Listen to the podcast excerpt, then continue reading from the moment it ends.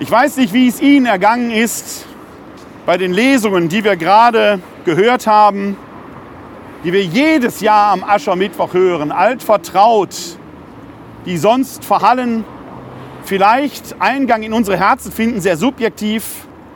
Aber wenn wir heute den Ruf des Paulus aus dem zweiten Korintherbrief hören, wir sind also Gesandte an Christi Stadt und Gott ist es, der durch uns mahnt. Wir bitten an Christi Stadt, lasst euch mit Gott versöhnen.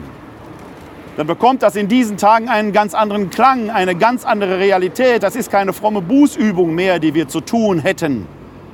Die Versöhnung muss Raum greifen auf so vielen Ebenen. Im Kleinen hier im Erzbistum Köln. Unser Erzbischof ist heute in sein Amt zurückgekehrt. Und da heißt Versöhnung eben auch, von seiner Seite und von der anderen Seite. Versöhnung ist immer etwas, wo zwei Leute, zwei Seiten, mehrere Leute aufeinander zugehen müssen. Viel drängender aber ist doch das, was in der Ukraine passiert. Ist da Versöhnung überhaupt noch möglich? Wenn sich da ein Mann verrannt hat, der ohne Gesichtsverlust wohl nicht mehr zurück kann, der sagt, ich habe die Atomwaffen aktiviert oder diese erste Stufe, ich bin kein Fachmann dafür, ich bin kein Militarist, ganz im Gegenteil, ich bin Kriegsdienstverweigerer. Und wir hier auch in unserem Land, in der Land, in der Angst vor einem Atomschlag leben, dann wird diese Welt an ihr Ende kommen. Dann wird da niemand mehr sein, der ruft, lasst euch mit Gott versöhnen. Dann wird Gericht gehalten über diese Welt. Sind wir Menschen so weit? Oder geht dieser Ruf an uns? Paulus ist ja hier derjenige, der sagt, im Konflikt mit der korinthischen Gemeinde, lasst euch doch mit Gott versöhnen. Denn wer mit Gott versöhnt ist, der kann untereinander keinen Konflikt, der kann untereinander keinen Krieg führen. Wie kann ein Putin in eine Kathedrale gehen und vor den Augen der Weltöffentlichkeit Kerzen entzünden? Wie können Patriarchen tatsächlich zu einem Bruderkampf aufrufen dieser Art? Ich verstehe das nicht.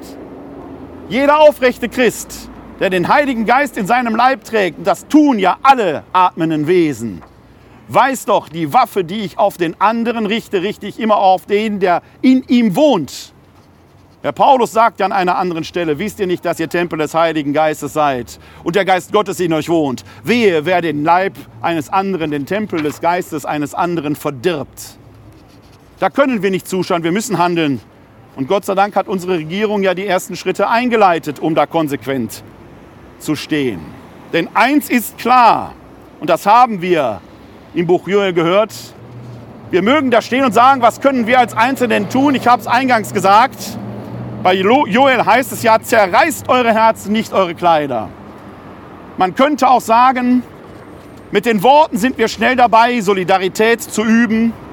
Auf die tätigen Hände, da kommt es an. 2015 ist Vergangenheit. 2022 ist die Gegenwart. Und die offenen Herzen sind wieder nötig.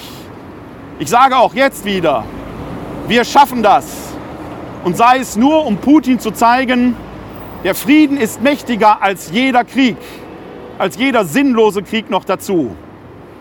In einem Psalm heißt es, Frieden über Israel. Dazu stehe ich ohnehin mit meinem Wirken. Heute rufe ich auch aus, Frieden über die Ukraine. Die Menschen dort haben es verdient. Als Zeichen empfangen wir gleich das Aschenkreuz unserer eigenen Sterblichkeit.